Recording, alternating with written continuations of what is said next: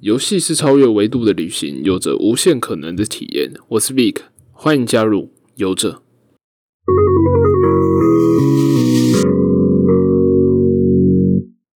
Hello，大家好，我是 Vic，欢迎收听游戏大小事。这个节目呢是在收集最近的游戏资讯，分享一个普通玩家略懂游戏的看法。首先是炉石战记的部分，大哥烫六零二二九没办法挺进世界冠军赛了，他大战了五局，最后可惜落败。然后很多人都就很为他惋惜什么，但是大哥他也有自己去发一篇文，他就说，其实输一场比赛并不是什么世界末日。如斯的选手都是输掉四五十场比赛才拿到一次的，相比之下，他已经受到比较少挫折了，大概十场到二十场，他就会拿到一次资格，一次不错的好成绩。成为职业选手后，经历了六次还七次的世界赛资格赛，他拿了三次，已经远远的超过其他人了。只是这一次没拿到，也没什么大不了的。请大家不要那么介意短期的胜负，长期下来，谁是赢家才是最重要的。其实我觉得大哥讲的很有道理，就是职业选手起起伏伏、跌跌撞撞总是有的，不可能总是你在赢。就算是 L O L 的 Faker，直到现在，他今年也是没有进世界赛啊，他也没有出去打国际的比赛这样子。但你会说他是个输家吗？不可能嘛！北美大师兄。Double Lift 一直从第一季打到现在，已经经历过十个年头。即使他上到国际比赛没有获得很好的成绩，但他终究是有崭露头角的时刻。一直坚持下去的才会是赢家。其实我觉得不只是如实选手是这样，我觉得只要你是选手都会是这样的。在你真正拿到名次、真正得奖、真正夺冠之前，都是要一直一直不断的默默努力，一直不断的超过其他人，才有机会得到那个冠军。不用看那么短期的胜负，就是你这一次输了比赛你就垂头丧志。重点是要拉到长期，在你的职业生涯中努力坚持的做下去，努力坚持的练习，然后不断的挑战，才有机会拿到那个冠军。毕竟在你真正拿到冠军之前，没有人会了解你，然后也大众也不会知道有你这号人物。就算你拿到冠军了，如果你一年就结束了，然后宣布退役或者什么，你之后也不会再出现在人们的眼中了。所以。选手就是这样的，你要不断拿成绩，这很现实。你没有成绩，就是大家都看不出来。可能大家或许会记得，哎，前年或者是去年的冠军是谁，然后亚军是谁。但再过几年，大家永远都只会记得冠军是谁，不可能会记得亚军，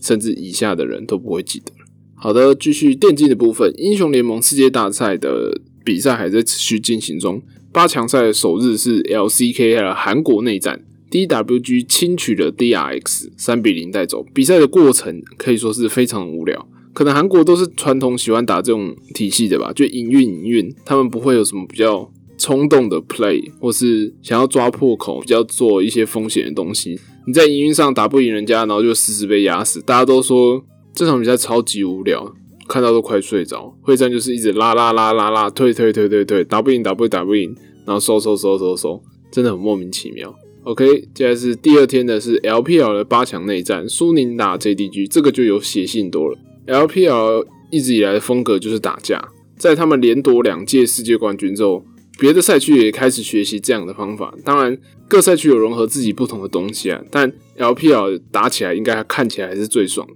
这场比赛可以说是成功的以下课上，苏宁打 JDG，原本大家都看好 JDG 会拿下胜利。没有没有轻松取胜三比零这样了，但是最后是由苏宁三比一拿到了胜利。我个人也是对苏宁比较有信心的，可能是对叉烧跟蛇神莫名的有信任感吧。毕竟是 LNS 过去的精英，这系列赛有很多很猛的 play，什么一等钢普拿两颗人头线上直接掏一把闪耀剑法上路对面打穿，还有就是。进上对方的高地开大断后路，虽然已经无关胜负，但看起来还是很酷。那个场景很值得大家看一下。下一个是夺冠大人们，滔博对上了 Fnatic，这场可以说是大家有点出乎意料。滔博竟然是让二追三，就是完成了一个史无前例的让二追三，好不容易才打败了 Fnatic。这个系列赛 Fnatic 的发挥可以说是非常好，他们策略就是抓下路。然后的确，滔博的 AD J.K. Love 的一定有被影响到，前面两场的发挥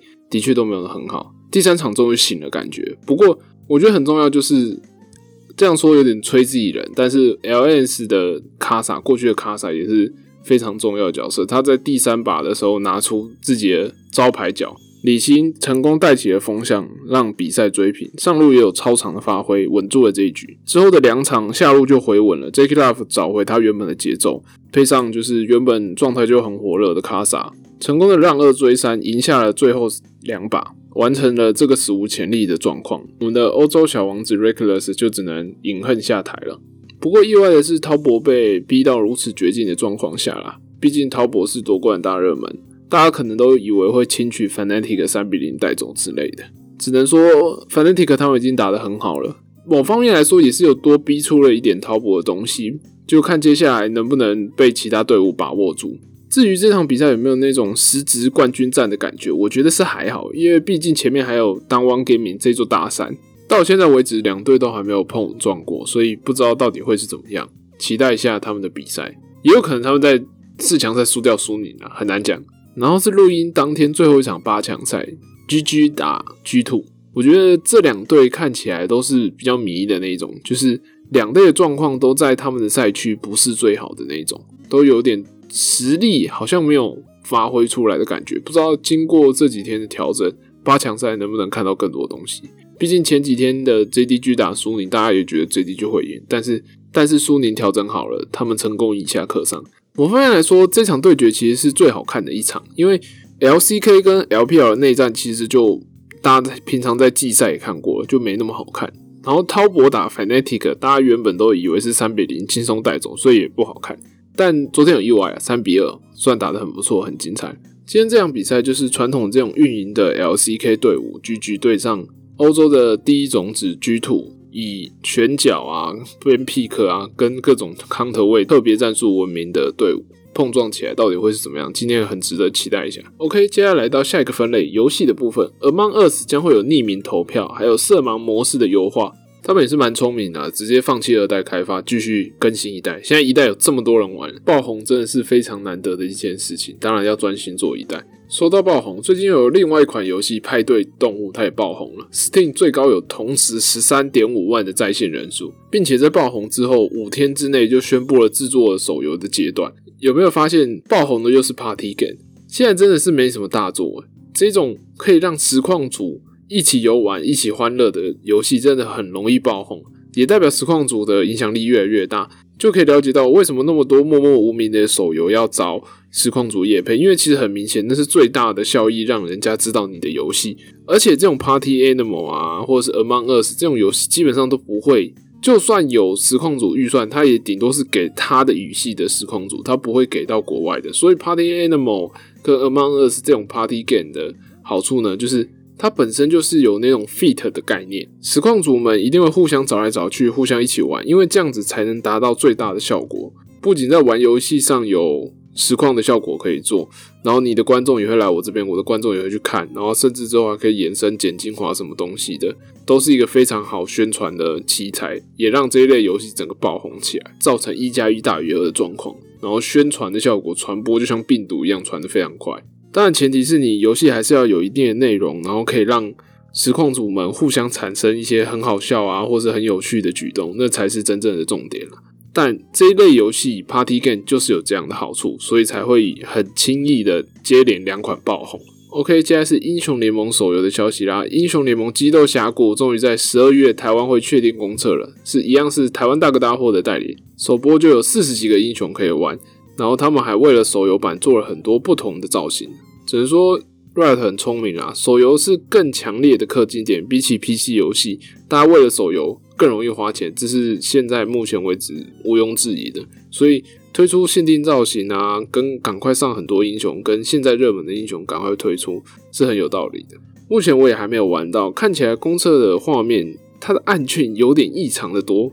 比起一般的就是王者荣耀啊、传说对决，都还多得多的按键，就难度好像有稍稍提高一些。当然没有 PC 那么难啊，但以手游来讲，我可能会还是会觉得，就是它的按键实在太多了，就不适合手游玩家的生态。或者 Riot 他们就是想要把英雄联盟的精髓带到手游中，然后改变这个生态，只能说他们也是很大胆的举动。另外，在 PC 版的英雄联盟上面，新英雄灿谋歌姬瑟拉芬与虚拟女团 KDA 合作登场。好像这个英雄啊，他在今年的六月的时候就为他创造了一个虚拟身份，然后有发 IG、发推特什么的，甚至有翻唱一些 KDA 的歌曲啊，或是一些流行歌曲，算是很用心的经营这个新角色。我只能说，Riot 对游戏以外的 IP 营运真的很有一套，不管是故事啊、歌曲啊、动画、漫画等等，都让 IP 更宣传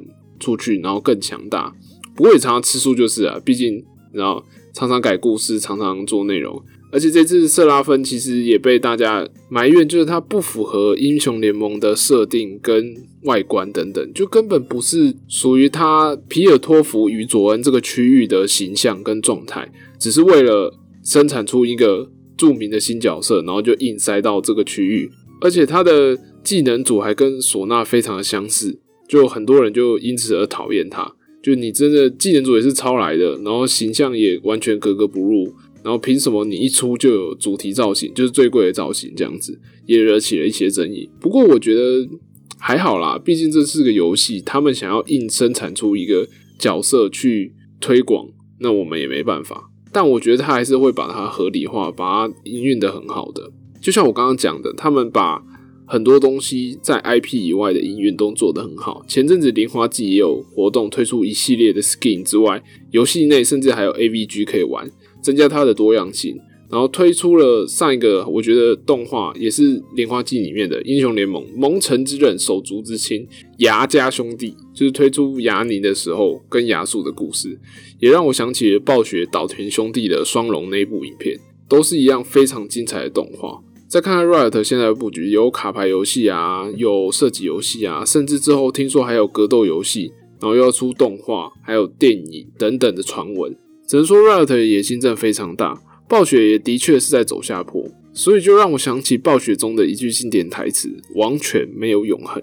我的感觉是，暴雪如果真的再不振作，暴雪的游戏王权真的会被 Riot 取代掉。就看《斗争特工二》跟《暗黑破坏神四》能不能救救暴雪吧。好的，接下来是游戏界最强法务任天堂的出征。国外有一个抖音网红，因为贩售宝可梦形象的商品跟注册相关名称的商标。还有本身在做成人娱乐，简单来讲就是在 P 站上传自己的影片啦。所以任天堂法务就觉得这三个加起来的东西应该是跟他们的形象不相符，就出征了他，就去告他，然后让他强迫改名这样子。任天堂法务在这方面真的是蛮有名的啦，就是专门去告人家。之前还有听说过，就是那种网页版的游戏用到 B 级公主的形象，然后也被告了。就是到时候也被撤下来，甚至有那种什么夜市啊，或者是摊贩上都会看到的那种手表，就是一些宝可梦外观的，当然经都没有经过授权，他们就跨海告，然后也告赢了，然后还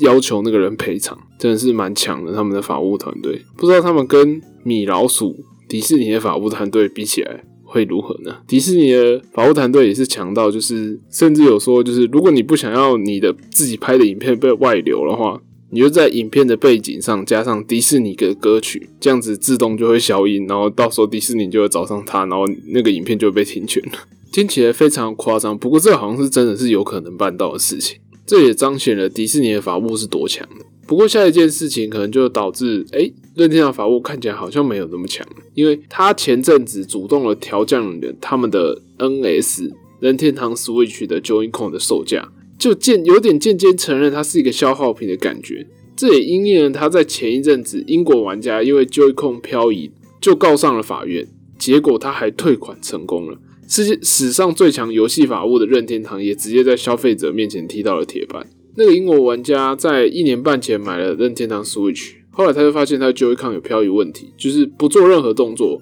摇杆就会哎自己动起来，所以他送修了，但送修日期长达一个月才修好。而且修完回来其实还是坏掉，他结果他又送修，送修了第二次还是没修好，所以他就认为那个是瑕疵品啊，你应该换备品给我啊，我才能有新的有摇杆可以玩。就任天堂也不要他这个提案，所以他就一状告上了法院，结果还一路真的是告赢了游戏界最强法务的任天堂。这就是一个任天堂不愿意面对，但是大家都已经认定好了，就是你就是摇杆做烂出了问题嘛。法国也有消费者协会，就是。集合了一群人，然后就控告任天堂，告他说故意售出一年内就会坏掉的产品，因为这个消耗率实在太高了。